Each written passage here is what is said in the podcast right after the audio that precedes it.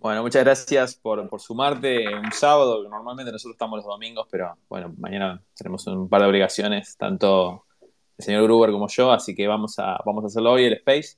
Y bueno, nada, vos ya sos este viejo conocido de la casa, nos escuchaste un montón de veces, te vimos un montón de veces en el Space, pero bueno, para la gente nueva que no, que nunca se suma, que es la primera que se suma, digo, eh, les cuento rápidamente, lo que hacemos es hablar con emprendedores generalmente de Argentina, emprendedores VCs, gente del ambiente tecnológico, para que nos compartan un poquito qué es lo que hacen, qué es lo que estuvieron haciendo, un poco que hablemos de sus carreras, eh, para aprender de, ellos y de, un poco de que nos cuenten eh, cosas buenas, cosas malas. Eh, así que bueno, nada, gracias por sumarte. Y bueno, arranca cuando quieras, desde donde quieras, y Gab te iba a ir haciendo alguna, alguna preguntita.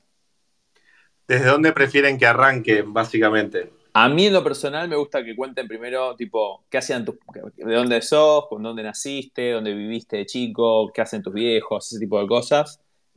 Uno de los primeros recuerdos, y voy muy rápido ahora, pero es que eso, bueno, mi padre inventor, varias patentes aprobadas como innovaciones en, los Estados Unidos, imagínense en los 70 y los 80, eh, esas patentes sin ningún éxito comercial pero sí la, reputación de haberlas logrado y en ese momento hicieron un viaje mis padres con todos sus ahorros a Nueva York para, para intentar justamente darle envión a ese startup que era intentar que esas patentes eh, eh, cobren distribución y, se puedan, y se puedan utilizar. Y, y bueno, una infancia con, con, mucho amor, mucho cariño. Somos mis padres, un hermano mayor que tengo que se llama Constancio, que ya pasó acá por, por el Spaces de ustedes. Y, y bueno, y una infancia, como digo, muy linda. Mi, mi padre se, se, le ocurrió tener una quinta en Escobar, años 80, en donde teníamos eh, poquísimas, ¿no? Pero eh, conejos, gallinas, eh, perros, caballos. Entonces todo el amor por la naturaleza y los animales fue algo que me inculcaron de chico. Y, también mi padre nos incentivaba a deportes quizás no convencionales como el karate o, la equitación. O... Por eso, por eso Sensei Note. Bueno, te vas a reír, pero tiene mucho que ver porque a mí me marcó mucho Karate Kid, la primera versión, que muchos de acá quizás ni la vieron. Eh, y después ahora con la segunda vuelta de Cobra Kai me recontra enganché y se llaman Johnny Lawrence y Dani Laruso y hay ahí como una competencia que es absurda porque al final son las dos caras de la misma moneda y son los dos sensei y bueno, todo lo que pasa en la serie se las recomiendo a todos porque eh, es, en realidad es un poco es graciosa más que nada. Y, y, en el momento de crear Sensei estaba viendo la serie y, y la verdad que me volví a mis orígenes, a, los comienzos. Tengo medallas y copas, eh, les aviso, del mundo del karate. Y bueno. ¿Competías contra Constancio? ¿Quién ganaba? No, no, no, contra mi hermano no, pero porque era otra categoría, él, él tiene dos años más que yo. Pero te enseñaban muchos principios de la disciplina y, y el foco, nada. La verdad que íbamos ahí en Florida y Corrientes, que daba el, no sé cómo llamaba, el, lugar del centro de karate, que iba mi padre en realidad y nos llevaba, éramos uno de los pocos jóvenes, niños que íbamos ahí. ¿El tatami sería? Algo así, el dojo, el dojo. el dojo, el dojo, muy bien. ¿Y inventor de qué era tu papá? Bueno, mi padre inventó, eh, una, una ventana con doble vidrio en donde, como para que no se calienten los espacios internos, eh, tiraba como una lluvia de telgopor, de pequeñas pelotitas de telgopor, entonces entraba la luz pero no el calor.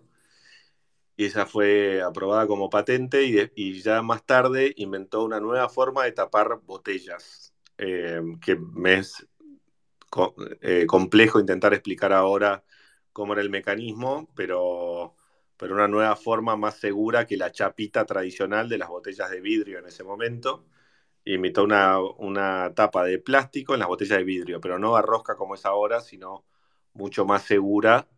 Y, Y, esa patente o ese, esa iniciativa llegó súper lejos. En, ese momento, te diría año 94, eh, eh, mi hermano también como súper chico, quizá con 16, 17, y mi padre juntos enviaron, y con mi primo Diego Dieguito Gutiérrez Aldívar, que nos hacía las animaciones 3D, en 3D cuando eso, previo a Internet, y se enviaban, enviamos, conseguimos una base de datos de embotelladoras en los Estados Unidos, ellos consiguieron y enviaron carpetas impresas a color de toda la patente y cómo funcionaba a unas 30 embotelladoras como Crown Cork y a Coca-Cola, a Pepsi, a Brahma, a, eh, a, perdón, Budweiser, todas las grandes embotelladoras de los Estados Unidos.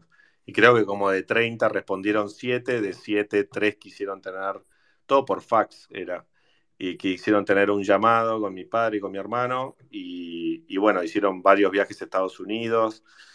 Entonces eso creo que fue la génesis emprendedora de todo lo que hicimos luego, que eso no salió por mm, eso, eh, inexperiencia quizás y bueno, por distintos motivos, pero eso como que marcó una huella muy fuerte cuando, cuando, éramos adolescentes y también nos marcó mucho eh, cuando llegó la fundación Junior Achievement a la Argentina.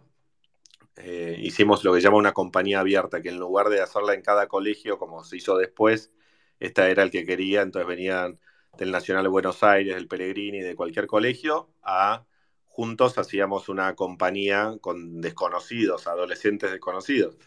Y nos fue súper bien. Con mi hermano lo hicimos juntos, mi hermano era el presidente y yo el vicepresidente de Recursos Humanos, que nos auto o sea, se elegían entre los 35 jóvenes, adolescentes, elegía, cada uno se candidateaba. Y bueno, eso, eso, eso fue un poco la génesis emprendedora. Pero mis padres ya eran emprendedores antes de que exista la palabra, en el sentido de que tenían una pequeña inmobiliaria de compra, venta y alquiler de, de departamentos en capital. Y entonces siempre los veía a mis padres eh, lidiar con la incertidumbre de, un mes hay dinero y el otro mes no hay dinero o hay menos.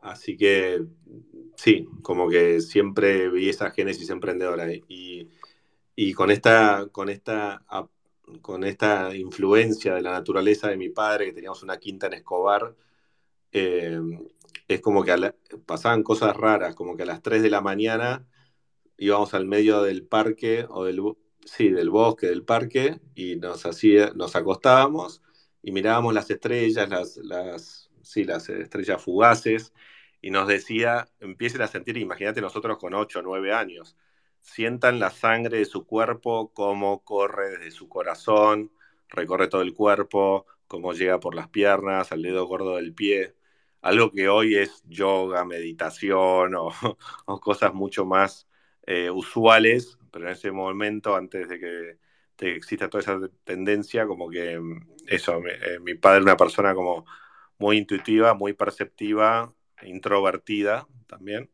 Y mm, así que bueno, esa fue un poco la, la génesis. Ya en un viaje en el 86 a los Estados Unidos, también teníamos 8 o 9 años, pero trajimos eh, la, la primera computadora se llamaba Tandy Mill, antes de la Commodore y todo eso, estaba la Tandy Mill, antes de que Apple sea masiva, era más masiva la Tandy.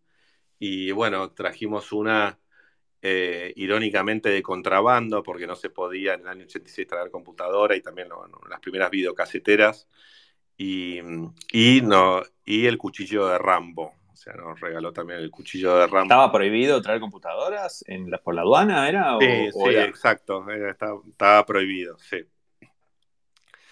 Eh, sí, no se podía, o, no sé cómo era, ya me excede cómo era en ese momento, pero, pero sí, no se podía, o, o había que rellenar una serie de formularios y te la retenían y todas esas cosas raras. Pero bueno, llegó con la Tandemil a casa y empezamos a, jugar con el software y con la computadora. Y, y bueno, y, de, y luego ya, ya vinieron los, los 90, eh, adolescencia, sí, en los 90, y, y, ahí fue cuando también empecé eh, empecé a irme los veranos de, Argentina. Una familia amiga también que conocimos de una forma súper random, pero tenía un, tenían un chico de mi edad y, me invitaron en el año 93, estoy hablando, a pasar el, verano de acá, o sea, de diciembre a marzo, a ir al colegio con este chico llamado Octavio Choi, eh, hijo de chinos cubanos y escapados de Cuba a, Connecticut, que queda como a una hora de la ciudad de Nueva York. Y ahí hice, hice como tres meses de, como de secundaria americana en Fairfield Prep High School y, y, también de vuelta como una apertura al mundo y tomar clases en inglés. Em, y, también a esa edad, bueno, eso, como aprendiendo de, un poco de Estados Unidos y de la vida americana. Y, bueno, y luego llegó ya la etapa de, en toda esa etapa era esta de las patentes de la, de la tapa de, botella de mi padre, que con mi hermano la llevaron adelante eh, por muchísimo tiempo. ¿Hay fotos, Pablo, de eso en algún lado para...? Sí, sí, en los álbumes familiares, porque mi madre es súper de...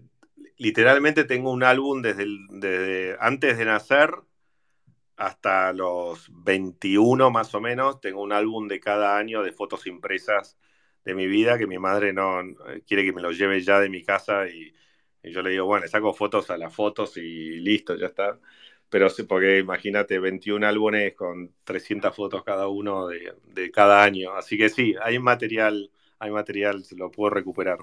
Tengo, lo mismo, así que podemos pedirle a alguien que haga una startup de digitalización de álbumes de fotos, pues yo tengo el mismo problema que vos. Qué bueno, ah, bueno, pero... No, cada tanto las veo y es como, es, increíble, la verdad. Eh, sí, ver todo eso. Y y bueno, y después ya eh, cuando, cuando, entonces ya tenía como una mente puesta en Estados Unidos y en la tecnología ya de chico. Y, y ahí fue cuando, bueno, para ya graduándome del colegio Champañá, eh, decidí estudiar. Este es, este es quizá una, algo que me gustaría comentarles a todos los que están escuchando, que la importancia de ser pionero o de ser el primero en, apostar o creer en algo. Y ahora les voy a dar varios ejemplos, pero el primero fue que cuando entré a la Universidad de Itela, en el año 95, no había ningún graduado de la Universidad de Itela, o sea, llevaba dos, tres años de vida. Entonces no había ningún graduado, entonces no se sabía qué tal era la salida laboral de los graduados de Itela. Pero bueno, todo el tema de carrera de cuatro años, full time, eh, me pareció atractivo. Y ahí fue cuando, bueno, entré en, la ITEL, estudié economía empresarial.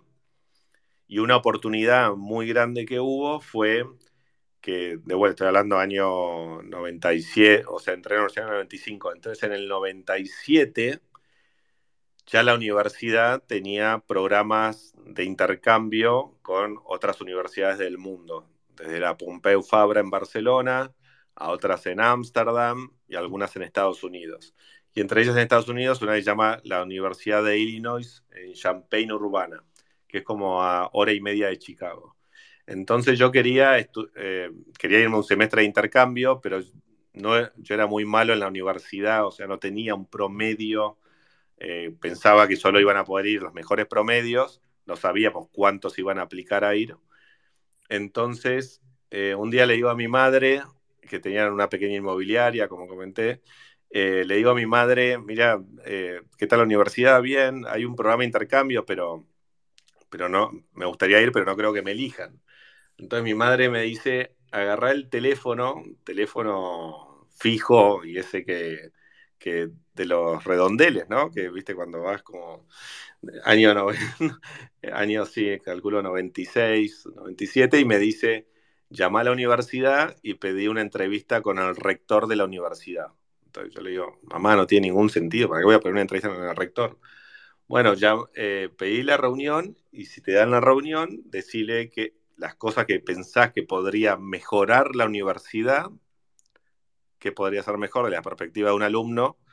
O sea, User Experience 1.0, que mi madre no estudió nada de eso, por supuesto. Y, y Design Thinking total. Y, y pedirle una reunión y decirle que es un motivo personal. Y le decís que decirle las cosas que pensás que puede mejorar la universidad y decirle también, está esta oportunidad de estudiar a, quiero ir a estudiar a la Universidad de Illinois, no tendré el mejor promedio, pero voy a hacer todos los exámenes pertinentes y sacar las mejores notas. Y mamá me dice, y decirles que el día que te gradúes vas a ser el mejor embajador de la Universidad de Itela en el mundo. Yo le dije, mamá, por favor, por favor. O sea, no, no, no, no, no, digamos cosas ridículas. Entonces, bueno, llamé a la universidad, al conmutador, de un conmutador a otro, de otro a otro, hasta la secretaria del rector. Soy un alumno, quiero una reunión con el rector. Entonces, bueno, ¿por qué? Para contarles de cosas que se puedan mejorar en la universidad. Ah, bueno, muy bien. Y me dieron reunión, imagínate que hoy estamos en septiembre, bueno, reunión el 14 de noviembre a las 11 y cuarto de la mañana tenés media hora para hablar con el rector. Entonces, bueno, finalmente fui, me junté con el rector, me hice una lista de cosas que había que mejorar en la universidad o como alumnos pensábamos que había que mejorar. Le dije que mi intención de ir a estudiar, a, hacer este intercambio a Estados Unidos, que iba a hacer todos los exámenes. Y bueno, hice los exámenes y finalmente quedé seleccionado para ir eran tres cupos que había de esa universidad. Y bueno, fui a la, Universidad de Illinois, donde se creó el Netscape, donde Mark Andreessen, hoy fundador de Andreessen Horowitz, estudió ahí en el, 90, y en el 94 creó Netscape y yo fui a estudiar en el 98, lo cual no tiene ninguna conexión entre él y yo, pero era como un hub donde, donde el Internet se estaba creando. Y para aplicar, y todo eso en el 97 ya tenía que aplicar online. Entonces ya, ten, internet, hotmail, todo esto. Mis amigos que yo les decía, mis amigos de Argentina, sáquense un hotmail, así pueden estar conectados. Ellos no tenían ni mail, obviamente, nadie tenía mail en ese momento. Entonces me, preguntaban, bueno, pero si te mando un mail, ¿cuánto me sale que va a ser un mail larga distancia? O sea, ese era el tipo de, de conversación. Y bueno, total que en el año 98 me voy con dos amigos a, estudiar ahí a la Universidad de Illinois y ahí fue como había que hacer el download de todas las lectures, o sea, todas las clases, presentaciones, unos profesores súper inspiradores, bueno, como saben cómo es la, cultura y la mentalidad americana. Y, y, en un momento, bueno, tenía que volver a Buenos Aires después de este seis meses de intercambio y, y en ese momento Em, cuando vuelvo a Buenos Aires, que como digo, somos mis padres y mi hermano mayor, viene solo mi padre a buscarme a Ezeiza, no viene mi madre. Yo pensaba, bueno, después de seis meses sin vernos, ¿por qué no, o sea, por qué no viene? Lo normal era que hubiera venido conociéndola. Entonces, del trayecto de Ezeiza a Buenos Aires, em, a nuestra casa, mi padre me dice, mira, en estos meses que estuviste fuera, tu madre está con cáncer, está con quimioterapia, entonces la vas a ver muy debilitada cuando llegues a casa. Entonces, bueno, me asusté, no sabía ni lo que era quimioterapia, y cuando llego, efectivamente la veo en, la cama, sin, sin pelos, sin cejas, sin dientes, y, bueno, obviamente fue un shock muy grande. Y, y, que la inmobiliaria que tenían juntos, si mi madre no trabajaba, iba mucho peor. Y ahí fue cuando mi hermano, estoy hablando del año 98, ya estaba arrancando con, su proyecto en internet y este de Patagon. Y bueno, ahí fue cuando me di cuenta que hay que salir adelante, no me, no me va lo de joven profesional o hacer una pasantía, todas esas cosas que en ese momento eran muy normales. Pero en ese momento, justamente estaba la, lo que todo el mundo hacía era imprimir literalmente 50 currículums, enviabas a 50 empresas diciendo por qué querías trabajar en esa empresa, y me parecía súper obsoleto después de llegar recién de Estados Unidos. Entonces ahí fue cuando empecé a ir a conferencias de, internet, que recién comenzaba, año no, sí, 98, y ahí fue cuando conecté en una de estas conferencias con un grupo de, de co-founders y, y, justamente me parecía obsoleto imprimir los currículums que, que, se quedaban desactualizados, nunca sabía si lo recibía la persona que tenía que verlos. Entonces ahí fue cuando se nos ocurrió en este grupo eh, que estábamos queriendo hacer algo en Internet, bueno, ¿por qué no hacemos el currículum digital? Y ahí fue cuando nació la idea de Boomerang. Entonces, eh, bueno, yo terminé la universidad, otros estaban en otros estados de su vida, digamos, más grandes, más chicos. Y entre los founders de Boomerang conseguimos un pequeño capital inicial y, comenzamos con esta idea de, digitalizar el currículum en Latinoamérica. Y, y, hasta ese momento, como todo era en papel, era completa, era súper complejo cómo, cómo poner a funcionar una maquinaria que no existía o que el mercado no pedía. Entonces lo que hacíamos era, nos dividimos la tarea, algunos iban a los centros de estudiantes las universidades y poníamos en las carteleras físicas de, eh, que existía Boomerang, que por favor lo recomienden, y íbamos a las empresas a pedirles que nos den sus búsquedas laborales.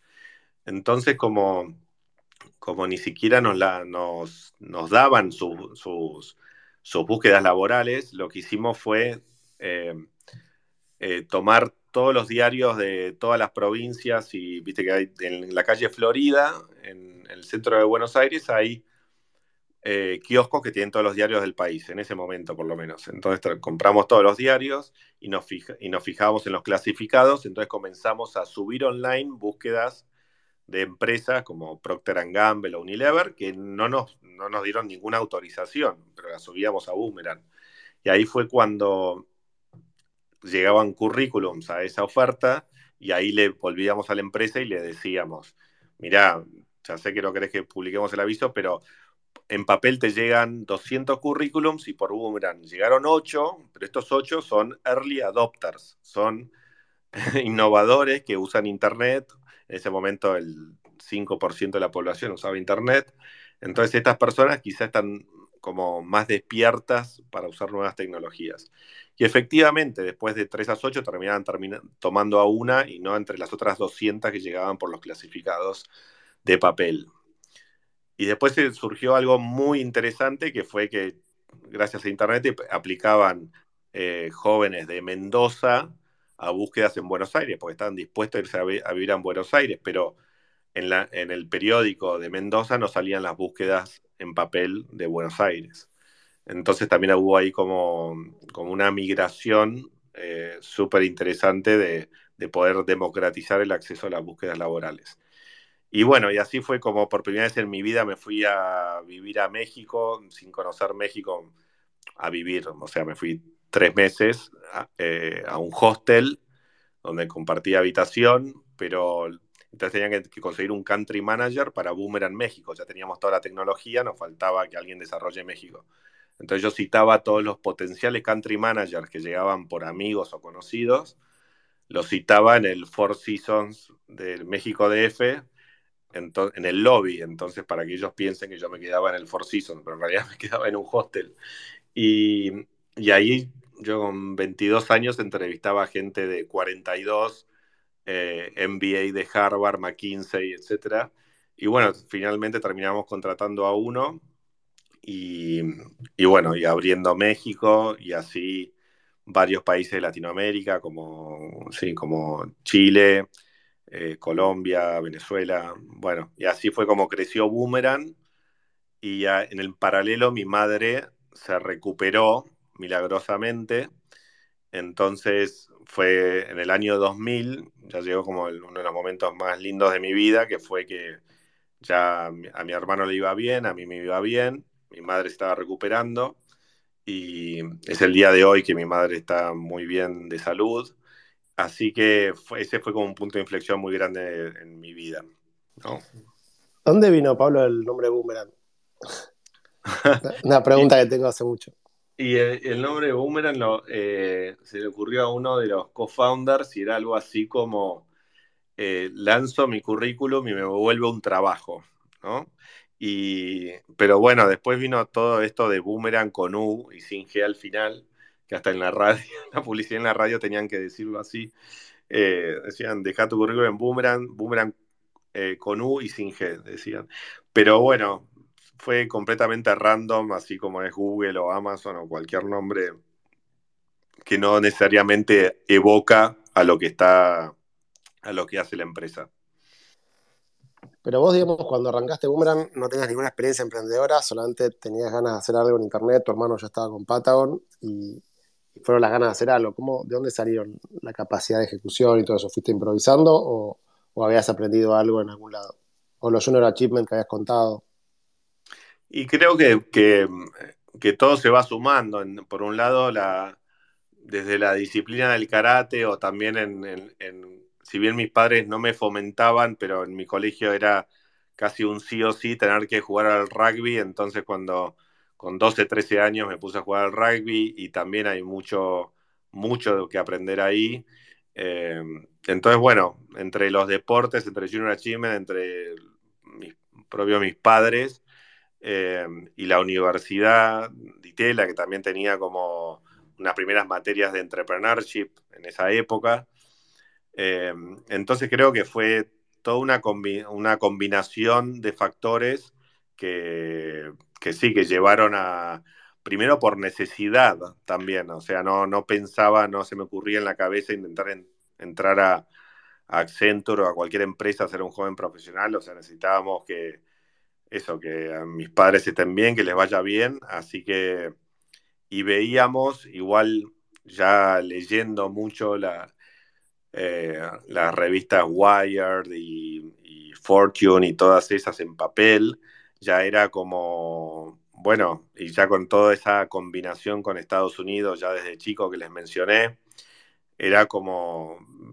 yo veía claro que iba por ahí, intentar hacer cosas nuevas y, cosas, y, y emprender no era una opción, sino que era la única salida o la única o la mejor oportunidad posible en ese momento.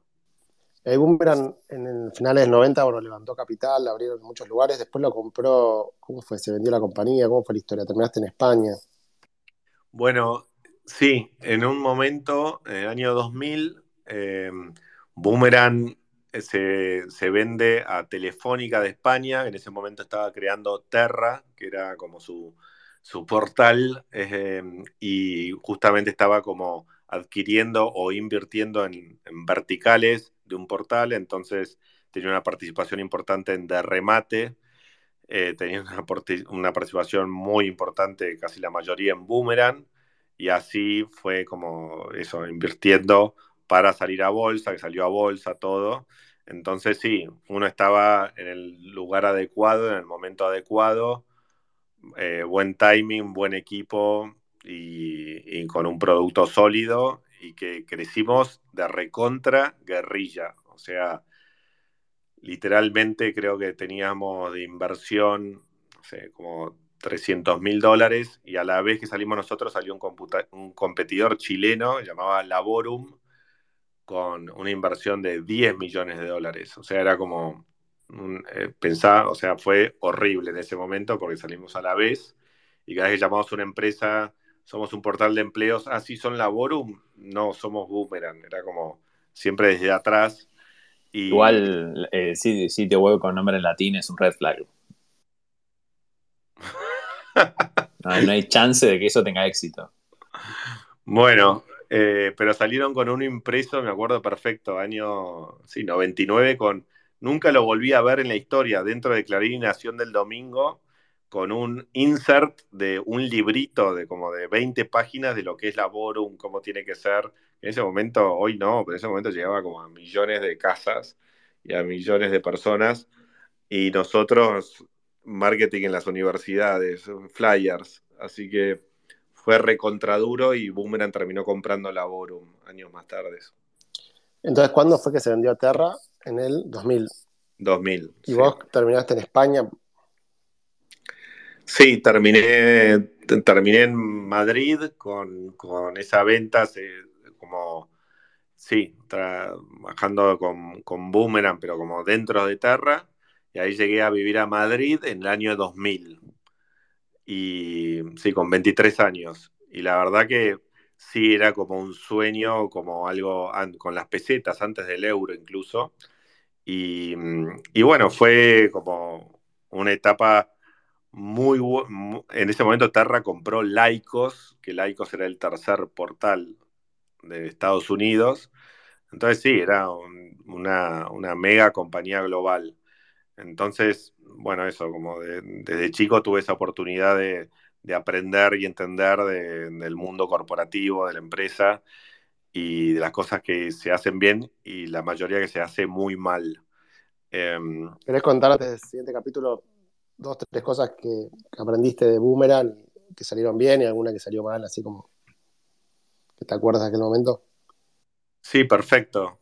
Bueno, que salieron bien es como eh, recontrafoco, o sea, no pensaba en otra cosa y así como quizá todos los jóvenes a los 20, 21, 22, 23, es como que se pueden estar en cualquiera y salir y la previa y el boliche. Yo no salí eh, jamás durante la etapa de, Boomerang. Eh, era 100% recontra enfocado en, que eso saliera adelante, que era mi familia, era una oportunidad que veía clarísima y mm, entonces, bueno, un tema clave es el foco. Y después éramos cinco socios, eh, como curiosamente ahora en Sensei también somos cinco socios, y aprender a, lidiar con, con eso, que, con, que somos un equipo, que así como las lecciones del rugby o del fútbol, eh, los deportes dan muchas lecciones de vida. Entonces, bueno, cosas que salieron bien, por suerte salió bien Boomerang y hoy, hoy está, es una gran empresa. Y cosas que salieron mal, respondiendo a tu pregunta, eh, sí, quizá la expectativa, como por ejemplo, también intentamos abrir Brasil, de hecho lo abrimos, estuvimos en Brasil intentando ahí y, después de unos años de batalla había unos players súper establecidos en Sao Paulo y, no, había, y no había forma de, de entrar fuerte en el mercado. Entonces, Brasil no salió y hoy Boomerang, si entran a boomerang.com van a ver que está como, como en 8 o 9 países de Latinoamérica, todos de habla hispana, ¿no? No está en Brasil. Entonces, eh, eso fue eh, muy difícil, la internacionalización, que es súper compleja, pero así que sí, diría eso como una buena y una, y una, un aprendizaje. ¿Y después Boomerang qué hiciste? Bueno, después de Boomerang, eh, voy a intentar ir más rápido porque si no son muchos años de vida, tengo 45. Pero después de Boomerang, eh, llegó la crisis del 2001 en Argentina y justo yo acababa de vender y pensé, bueno, voy a hacer otra cosa eh, completamente distinta. Era, imagínense, Torres Gemelas, Enron, que también todo un caos eh, todo el, lío en Argentina de la Rúa y entonces todo estaba muy movido. Entonces dije, bueno, voy a hacer algo que me, quedo en Madrid, que me, encantaba Madrid. desde ese momento que vivo entre Madrid y Buenos Aires y voy a, voy a hacer algo que tenga que ver con nada que ver, pero el cine y el teatro, ¿ok? Entonces, bueno, voy a producir, cine y teatro fue como la, siguiente gran o no tan gran idea, pero en ese momento, como era enero de 2002 y la crisis de Argentina fue diciembre de 2001, entonces en ese momento no se rodaba ninguna película porque no había precios de nada, de todos los costos internacionales. Entonces ahí dije, bueno, soy, voy a ponerme a producir, a intentar entender esta industria y la industria funcionaba, lo cuento rapidísimamente, pero en ese momento, porque ahora por supuesto con Netflix y todo cambió radicalmente, pero en ese momento era coproducción España-Argentina, todas las películas que han visto argentinas, la mayoría tienen coproducción, que significa que parte del equipo, dirección de, fotografía o de arte, son españoles, partes argentinos, parte de los actores argentinos, partes españoles o argentinos con doble nacionalidad, entonces aplican como españoles. Y, ahí, y, allá y acá lo que se llama el Inca, ya se llama el, el ICO, Y mm, entonces el, mundo del cine tiene varias ventanas de venta del producto. Piénselo como una startup. Entonces una película es una startup en donde la primera ventana es el cine, la siguiente es la televisión de pago, que en ese momento se llama Canal Plus en España, pay per view, después está la televisión de cable y después está el lanzamiento o en paralelo quizás de DVD. Y luego las ventas internacionales. Entonces, bueno, son varias ventanas de venta. Entonces, lo que se hacía en ese momento era que lo que hice fue, nos faltaba capital en Argentina, entonces fui a España, que tenía mucho vínculo, y la, por ejemplo, la distribuidora de cine en España te pagaba un adelanto de distribución, es decir, cuando la película se estrene, pensamos que esta película va a generar un millón de dólares, de euros de taquilla, de, venta de entradas. Bueno, te adelantamos 100 mil, por ejemplo, o 200 mil.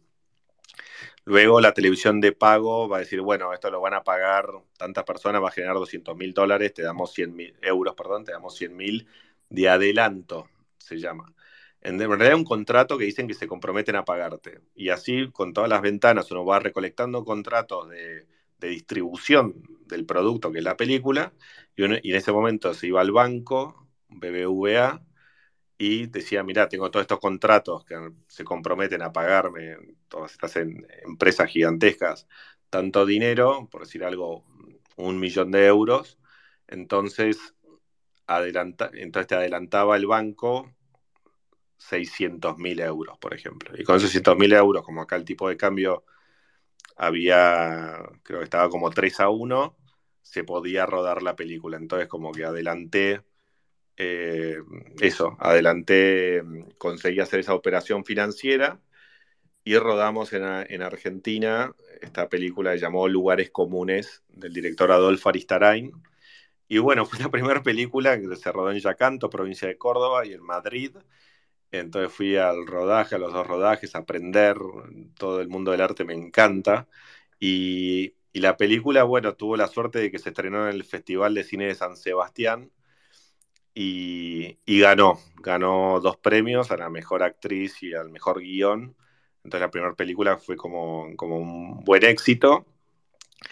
Y en el estreno de la película en Buenos Aires, eh, conozco a Ricardo Darín, que había trabajado con Aristarain en otras películas, y quedamos al otro día en ir a, almorzar a Café Tabac, me citó ahí en, Libertador y Coronel Díaz, y Argentina, claro, 2002, un año muy complicado, y bueno, y, él me propone, ¿por qué no llevamos Art, la obra de teatro que él hacía en Buenos Aires, a Madrid? Entonces yo dije, ok, muy bien, ¿y, qué hay que hacer? Entonces, bueno, me dice, mira, tenés que irte a París a comprar los derechos de autor de la obra, es de Yasmina Reza, una autora francesa. Entonces tenés que conseguir los derechos para España, conseguir un teatro en España y viajamos los tres actores, Ricardo Darín, Oscar Martínez y Germán Palacios desde Buenos Aires. Entonces, bueno, más o menos me pareció lógico y, bueno, lo hicimos y bueno, comenzamos a... Ahí fue cuando se hizo Art en Madrid por primera vez, en el año 2003. Y bueno, y a partir de ahí, bueno, ya hay tantas anécdotas medias insólitas, pero una de ellas es que iba con mi Nokia viejo, ¿se acuerdan de aquella época, año 2003? Eh, y me llaman de un número privado, que no puedo ver el número, y atiendo, y me dicen, don Pablo Larguía, sí, digo yo, 24 años, 25 caminando por Madrid, toda empapelada de art con Ricardo Darín, porque hemos hecho una buena publicidad. Entonces me dice, mira, eh, soy Pablo Arias, el secretario privado del presidente de gobierno de España. Yo, dale, ¿quién sos? Dale, boludo, prácticamente, ¿viste? Como, ¿quién, quién sos? ¿Qué pasa? No, no, mira, te llamo de parte del presidente que los quiere invitar a ti y a, Ricardo Darín a comer al Palacio de la Moncloa. Ok, eh, bueno, ¿cuándo sería? Imagínate una fecha, sí, dentro de un mes, tal día, tal horario. Y le digo, bueno, en ese momento no había Google Maps como ahora, entonces le digo, bueno, ¿dónde queda el Palacio de la Moncloa? Bueno, se queda, es el Palacio, no sé, como, no, había una, como una dirección exacta. Eh, vengan. Entonces, bueno, voy, le cuento a Ricardo, me dice, sí, de una, vamos, ¿y cómo vamos? Y le digo, no sé, ni idea, en taxi, le digo. Y, bueno, después me enteré que no podés llegar como en taxi, porque obviamente con muchas instancias, entonces un, un amigo como un empresario más grande que, yo nos, nos, prestó su auto con chofer, porque hay que, por los distintos niveles y protocolos de seguridad, hay que, hay que llegar, bajarte y el auto se tiene que ir, digamos, a esperarte en otro lado. Y bueno, totalmente, total que, bueno, fuimos con, con, Ricardo y, había como todo el mundo, era una comida que hacía los viernes, una vez al mes, comida con el mundo de la cultura, digamos. Y, el presidente Aznar, en su momento, y bueno, y tenía como, como una hoja de los servicios de inteligencia del gobierno de España. Entonces me empezó a preguntar de Boomerang, de, de toda mi vida. Es como que, bueno, pues normal, ¿no? Tenían como súper fichados quienes venían y, y sacaba temas de conversación y preguntaba, bueno, ah, súper enriquecedor vivir una experiencia así en ese momento. Y después hubo muchas más que vinieron al teatro a verlo a Ricardo Darín desde, desde Almodóvar o, el, que luego fue presidente Zapatero, el rey, bueno, entonces fue como una apertura muy grande de la vida española, eh, todo lo que fue sucediendo ahí. Pero bueno, si quieres, sigamos avanzando. Porque si no... Tengo que ir más rápido. sí. Bueno, y después, entonces, Boomerang eh, nada, inventaron de alguna manera portal de empleos, eh, Art, Arte, Darín, toda la locura de España, tenías un, teatro, bueno, un mundo nada que ver Internet, y ahora qué, estás haciendo?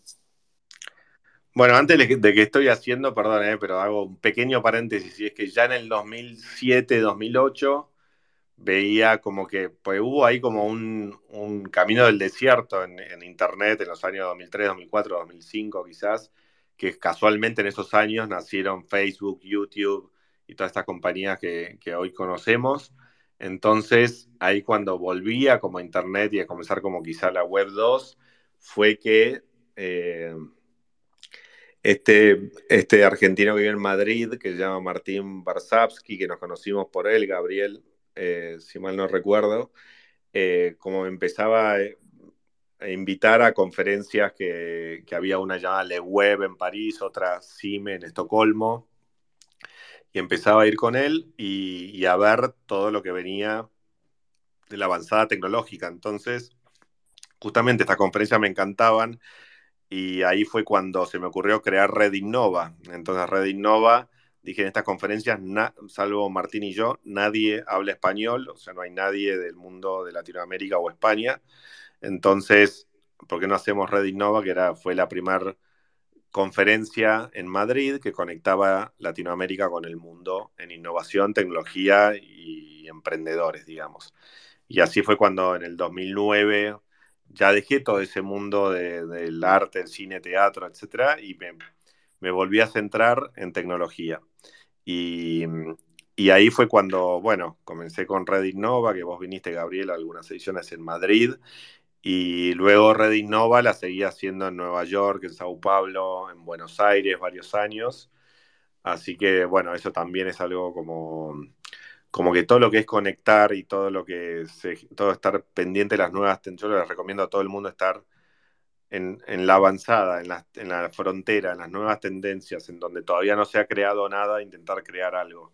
Así que... ¿Cuándo, es el, ¿cuándo es el próximo Red Innova?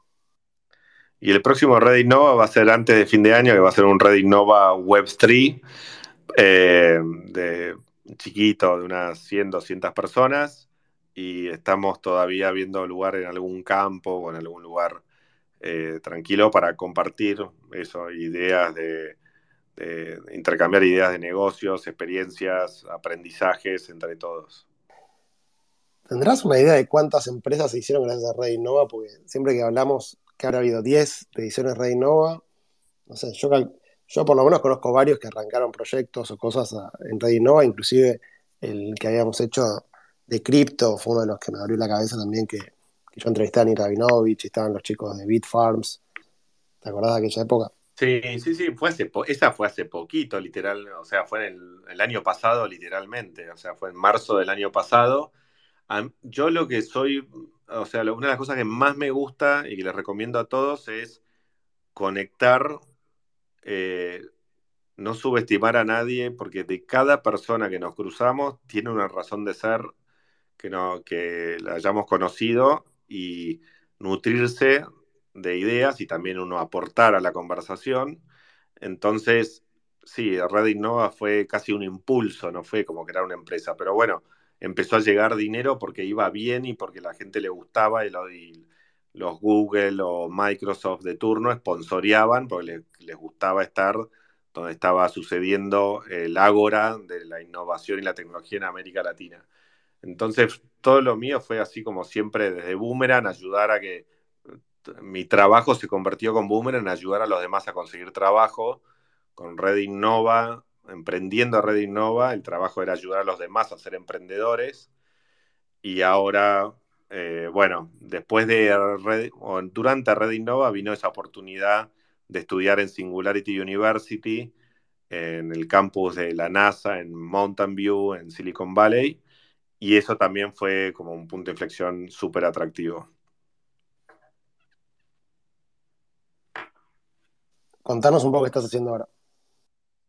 Perfecto, Gaby. Bueno, ahora desde hace un año eh, hemos creado entre cinco co-founders Sensei Node. Entonces, eh, desde mi lado, que fue lo que sucedió fue que cada vez me, empecé a involucrar más en cripto, en gran parte gracias a mi primo Diego Gutiérrez Aldívar, ya en el 2016 o 2015. Empecé a escuchar en cripto en Reddit Nova, justamente cuando nació el Bitcoin en Reddit Nova 2010. Alguien dio una charla de Bitcoin, sorprendentemente, y, ahí fue la primera conexión. Justamente al estar haciendo algo que a todos los demás le ayuda, a uno también se nutre de eso.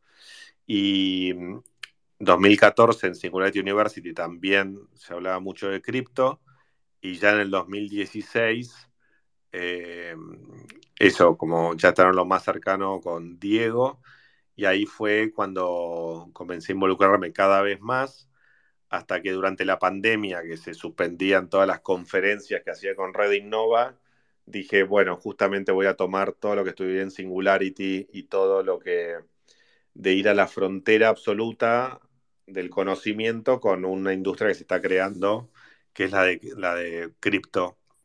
Y ahí fue cuando el año pasado, hablando con Martín Fernández, uno de mis co-founders, que ya nos conocíamos gracias a Red Innova, em, empezamos con esta idea de, junto con Jesús Chiti, Nacho Royman y Rodrigo Benzaquén, con esta idea de crear eh, infraestructura blockchain en América Latina. Entonces lo que vimos es que menos del 1% de los nodos de Ethereum de Proof of Stake estaban en la región y de las principales blockchains como Polkadot, Solana, Cardano, eh, hay muy pocos nodos en, Latinoamérica. ¿Y por qué hay pocos nodos? Porque es muy complejo. Imagínense que cada persona que está escuchando ahora tenga que aprenderse toda la documentación de Ethereum, ir a un data center, conectar un nodo, eh, es como todo un engorroso. Entonces lo que hicimos fue crear una capa, un software que es Sensei Node, que lo que hace es una forma fácil de o deployar o crear nodos. Cualquiera que quiera involucrarse y comprometerse con el crecimiento de la red puede crear su nodo y eh, o hacer lo que llama staking. Y staking es justamente dar una eh, bloquear, o sea, asegurar dentro de un nodo. Para crear un nodo, por ejemplo, Ethereum, hay que eh, depositar 32 ETH, que es la moneda de Ethereum. Entonces, eh, bueno, justamente los que tengan más de 32 ETH pueden crear su propio nodo y el nodo lo que genera es rewards o recompensas, porque justamente está contribuyendo a la red. Entonces, parte de los... Hay un cierto reward o recompensa que se le paga a todos los que crean nodos en la blockchain. Ahora, si le tenés que explicar a tu mamá a qué te dedicas ahora, ¿qué le decís? Bueno, eh, lo que le, si le tengo que explicar a mi mamá, le explicaría que hay una supercomputadora global que se llama Ethereum. Hay otras más, por supuesto, pero Ethereum es un sistema operativo. Entonces le digo, mira, mamá, así como usas un teléfono que tiene una serie de apps eh, cuando ves tu pantalla que son tu teléfono es Android y ahí tenés WhatsApp y tenés el home banking o tenés otras aplicaciones o Facebook.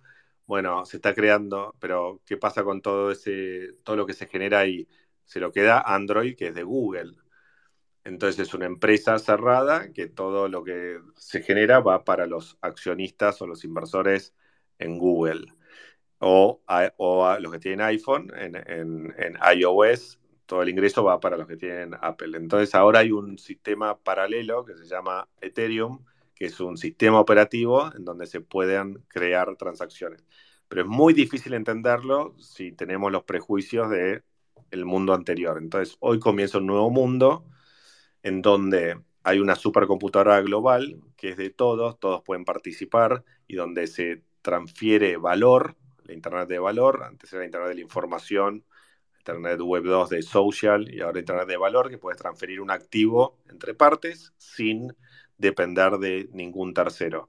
Entonces, en ese sistema operativo se pueden crear aplicaciones encima de él, es decir, o tokens, o sistemas DeFi, o NFTs, o DAOs. Ahí, tu mamá ya, ya, la perdiste.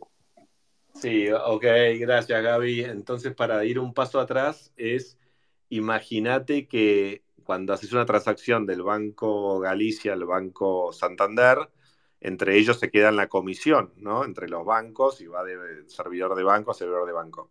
Acá todos pueden participar creando un nodo, proof of stake, en donde vos creás un lugar por donde valida y pasan las transacciones. Entonces, en lugar de quedarse la transacción entre los dos bancos, el, transaction fee o, digamos, las comisiones se la quedan entre todos los que quieren aportar capacidad computacional a la red para que las transacciones sucedan correctamente. ¿Ahí está bien o no, Gaby? Bueno, lo vamos a charlar con tu mamá cuando la vea, a ver si se entiende la explicación. Pero en, concreto, vos armás la infraestructura, armás los sistemas para que las transacciones ocurran y la gente que pone su dinero en juego para validar esto, ¿qué pasa? Si, si miente o algo, pierde el dinero en juego. Bueno, justamente eso es lo que nosotros damos garantía, como es muy complejo que cada persona que entusiasta de esta tecnología quiera tener su propio nodo y aprenda toda la documentación y, y, todo el conocimiento para poder crear su nodo y hablar con un data center que pueda hostear su nodo, justamente, así como Bitfarms que mencionaste anteriormente, si miramos la historia de cripto, primero empezó eh, Bitcoin con, Proof of Work, donde entusiastas de esta tecnología y generalmente personas con gran conocimiento técnico montaban sus mini granjas de minería. ¿Qué pasó con la evolución de eso? Que vinieron empresas como Bitfarms que trajeron profesionalismo al Proof of Work, montando mega eh, granjas de minado y que hoy cotizan en Nasdaq.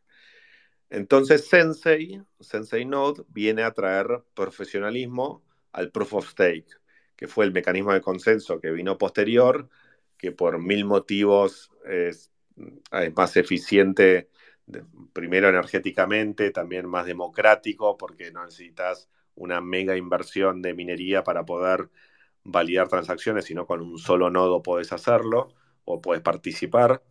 Entonces, Sensei Node, así como Bitfarm trae profesionalismo a Proof of Work, Sensei trae profesionalismo a Proof of Stake en Latinoamérica. ¿Cuándo es el IPO? no, nada de eso, nada de eso por ahora.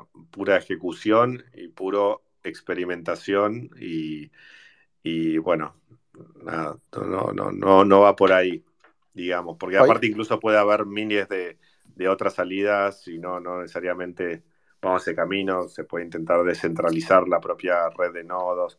Estamos con muchas, muchas ideas, sí. Y digamos, eh, la experiencia de, esta compañía nueva que estás haciendo, eh, algunas lecciones aprendidas, desafíos, eh, que nos puedas contar así de, lo que va de historia, ¿no? Parece, en cripto un año son como, no sé, cinco años normales, así que por ahí ya hay alguna cosa para, para comentar. Eh, sí, primero que, y los animaría a todos los que nos están escuchando, que, nunca es tarde, que al contrario es el mejor momento ahora para crear. Hay, así como antes en la charla mencionaba que entrar a la Universidad de Itela, una universidad que no tenía ningún graduado, era como una, apuesta, y hoy la universidad es súper grande y, casualmente para terminar el cuento ese de que, de, que, de que hablé con el rector de la universidad, terminé, hoy por hoy soy miembro del directorio de la universidad, del Consejo Económico y Social se llama, y, pero entonces, ser pionero en la Ditela, ser pionero en crear Boomerang, cuando no existía nada pues, similar, ser pionero en estudiar en Singularity, que también era algo súper novedoso en ese momento, entonces, y ser pionero ahora en Sensei. Entonces, lo que los animo a todos es que detecten como algo donde ustedes piensen que se está creando, generando algo nuevo y, y, en ponerse a crear alrededor de esa, de esa tendencia. Hay una tendencia que es mucho más fuerte que uno. Imagínense un río, un río súper correntoso y que ustedes son solo un barquito de papel, pero con ese barquito de papel tienen que depositarlo encima del río. Entonces, cuando se creó Internet, empecé Boomerang, pero Boomerang era un barquito de papel arriba de un río correntoso que para mí no había duda que era Internet. Y lo mismo sucede ahora con Web3. Entonces, en la Web3 se está experimentando y todos están creando desde Lens Protocol, ¿no? que este protocolo como de una web social en blockchain. Entonces está aquel que se anime a intentar dimensionar, pensar eh, cómo va a ser el mundo en el 2030. Eh, y bueno, probablemente esta tendencia de más descentralizado, más ownership sobre tus activos, va, va solamente a crecer. Entonces, hace construir algo alrededor de eso. Entonces, y el aprendizaje fue, te diría, respondiendo a tu pregunta concreto, es como, sí, va a mil por hora y que, pero lo que más valoro y lo, y lo, más, eh, lo que más me gusta de lo que está sucediendo ahora es eh, poner en práctica con entre cinco founders donde cada uno se ocupa de, un tema y que podemos estar creciendo de una forma mucho más acelerada que si fuese uno o dos founders a mi criterio. Entonces, eh, eso, se está desarrollando un equipo, aprendiendo, y esto es lo que pasó el merge esta semana, que migró eh, Ethereum de Proof of Work a Proof of Stake, súper relevante para nosotros, porque nosotros apostamos hace un año a lo que sucedió esta semana, digamos. Y entonces hoy, eh, Sensei, ¿qué, nos puedes contar? Digamos? Son cinco founders, ¿cuántos son en total? ¿Levantaron capital? ¿Cuántos nodos tienen? Sí, eh, bueno, en, diciembre del año pasado levantamos, eh, nos juntamos los cinco, hicimos una presentación, nos pusimos de acuerdo y, bueno, recibimos capital por 3.6 millones de dólares y lo que con eso estamos haciendo justamente es deployando, creando nodos, conectando con las principales... ¿Cómo vemos esto? Que hay, hay unos grandes protocolos, Ethereum, Polkadot, Solana, Avalanche, eh, Cosmos, y eso, todos esos protocolos se, tienen una fundación, una gobernanza descentralizada, y que todos esos protocolos, esa, esa fundación que, que tienen, cual la misión de la fundación es que el protocolo vaya bien y que tenga más adopción. Entonces, para que eso suceda, necesitan en América Latina que haya más nodos, porque hay muy pocos comparado con Europa, Asia Estados Unidos. Entonces, ahí levantamos la mano en Node, los conectamos y le decimos, mira, nosotros estamos volviendo expertos en tu tecnología, queremos crear nodos de, este protocolo. Entonces hay distintos desde grants a, distintos incentivos que nos dan para que justamente hace total sentido para ellos y para nosotros que haya más nodos de las principales blockchains en América Latina. ¿Por qué? Por un tema de latencia, por un tema de peso en, la gobernanza y por un tema de generar ecosistema y que se generen nuevos productos sobre estos sistemas operativos, digamos.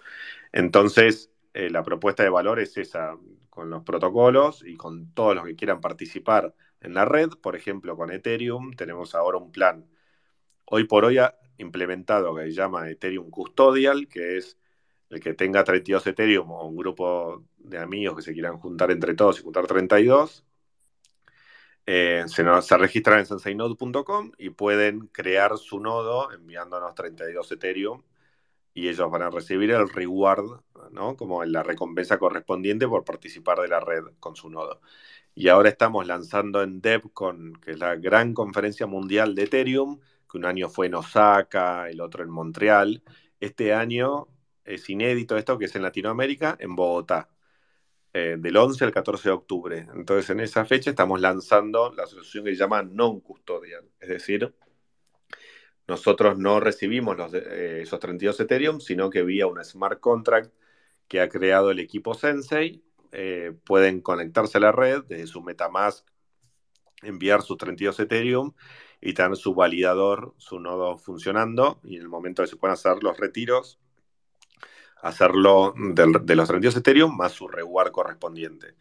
Entonces, bueno, eso, fascinante, trabajando en algo, construyendo el futuro de Latinoamérica de blockchain. Pregunta, sorry, ¿tenés, que depositar los 32 Ethereum o puedes depositar una parte? Y participar en, porcentaje, digamos, en, el ratio, digamos, de las ganancias eh, con la participación, la participación que tenés. Eh, es una buena pregunta, Pato, pero eh, nosotros intentamos ir a, a, mínimo 32 Ethereum, es decir, si alguien tiene menos y puede juntar un grupo de amigos o conocidos que lo tengan, y, depositarlo en el smart contract todos juntos. ¿Por qué? Porque sabemos, sabemos lo complejo que es ir a lo que se llama el retail, es decir, a, al consumidor final, digamos. Entonces es súper complejo lo, todo lo que es el customer service del que te depositó 0,2 Ethereum, otro 1,3, otro 1,8 y el nodo que está, si uno quiere retirar, ¿cómo haces para que para que el, nodo siga funcionando.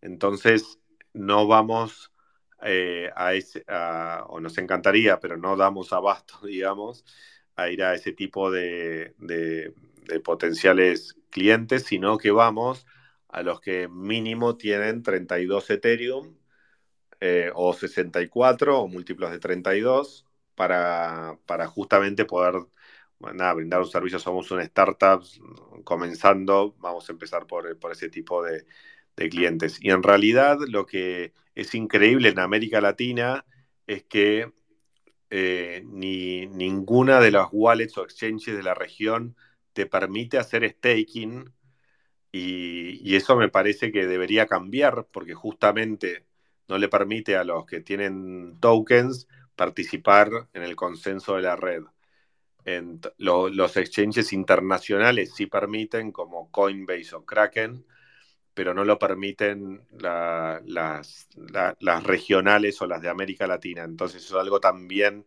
que se debería, se debería cambiar y que para el que tiene, como respondiendo a tu pregunta, Pato, un Ethereum, pueda Sensei Node brindarle los nodos al exchange regional de turno para que pueda hacer staking de sus clientes.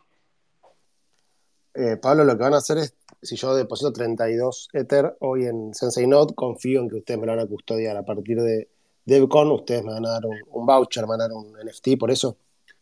Correcto, a partir del 11 de octubre eh, te vas a poder conectar a la Sensei App eh, con tu Metamask, depositar los 32 Ethereum y te vamos a dar lo que se llama un certificado de depósito vía NFT.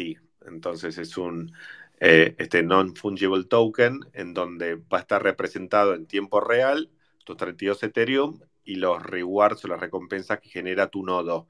Y también hay un link a lo que llama la Beacon Chain, que es eh, donde vas a poder ver también exactamente toda la data e información de tu nodo. Y en el momento que quieras volver a retirar los 32 Ethereum y, las, y eh, su recompensa correspondiente, sus ganancias, directamente vas a poder hacerlo sin pedirle permiso a Sense porque vos holdeas las private keys, digamos. O sea, ahí lo que hago es te devuelvo el NFT y vos me devolves un 32 Ether o el múltiplo de 32 Ether más los rewards. Correcto, pero lo que es muy atractivo que estamos innovando porque no existe todavía esto de crear un NFT. Existe lo que se llama un liquid token hasta ahora, liquid staking, como, como Lido que te da un ST Ethereum, y luego podés ir a, a protocolos DeFi a usar ese, ese token. Nosotros, como es 32 Ethereum, damos el NFT que representa 32 Ethereum a su reward y también podés llegar a venderlo en OpenSea, por ejemplo, eh, cuando quieras.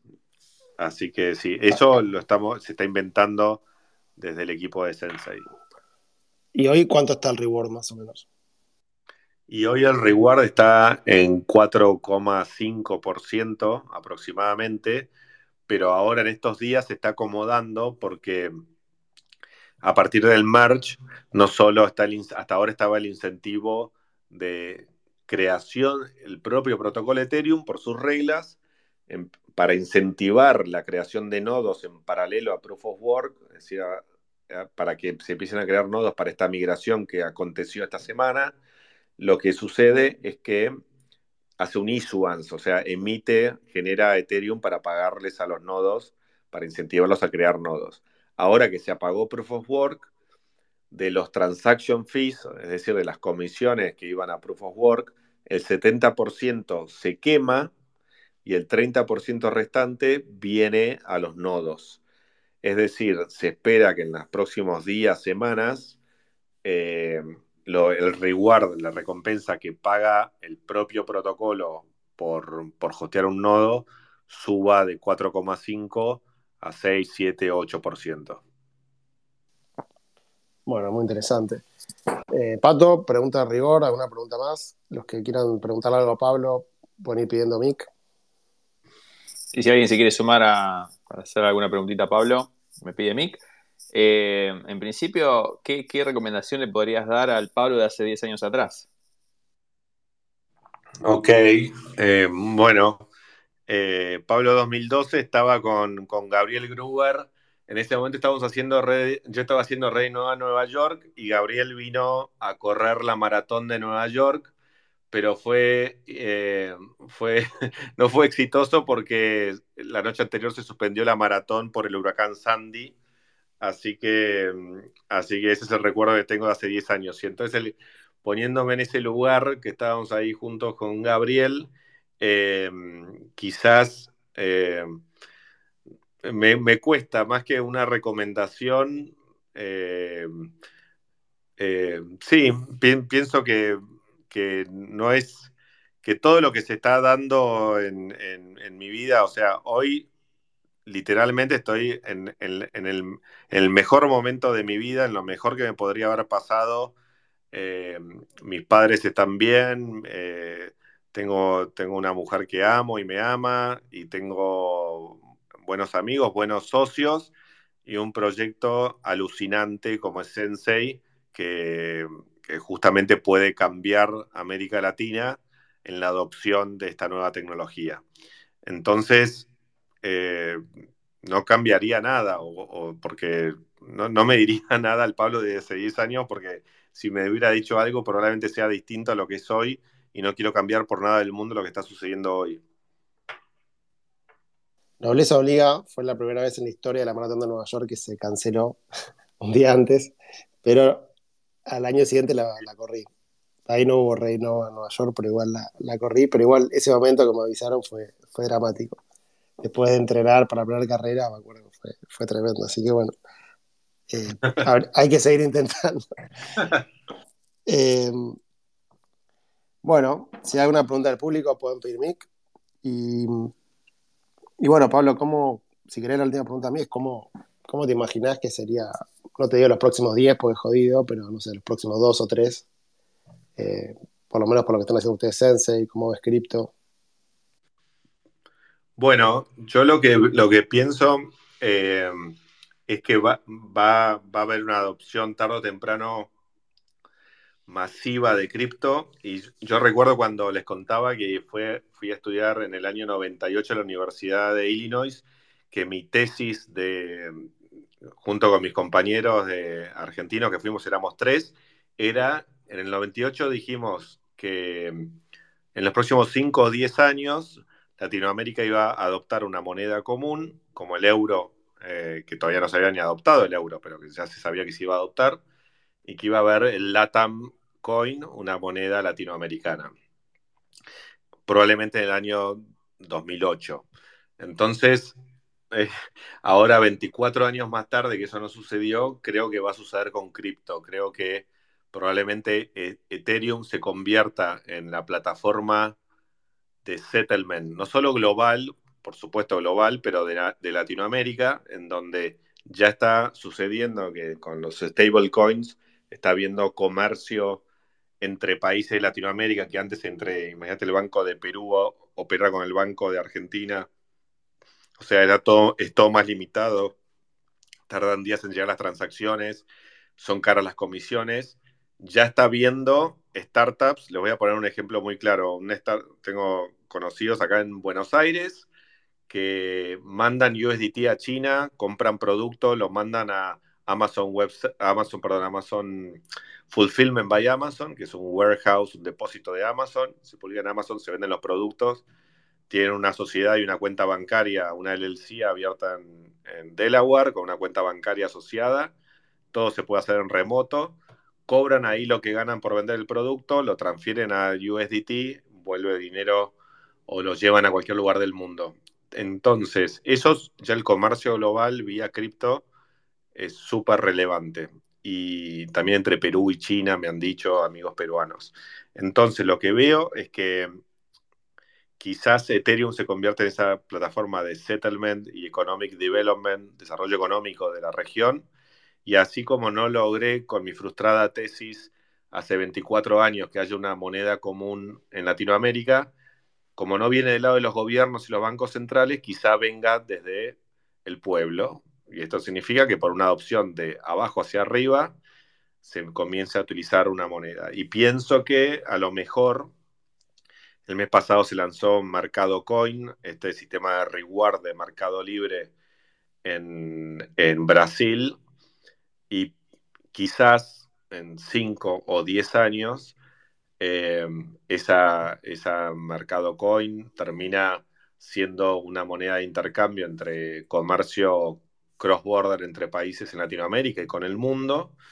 Y en definitiva ya está la wallet, que es Mercado Pago, ya está la moneda y ya está el comercio, que es Mercado Libre. Entonces, quizás, no sé si será ese el caso u otro que salga nuevo, pero pienso que definitivamente vamos a, vamos a adoptar una moneda digital regional en los próximos 10 años. Ya fallé con la predicción en los, en los 24 anteriores, espero que en los próximos 10 suceda. Bueno, anotamos entonces, compramos Mercado Coin eh,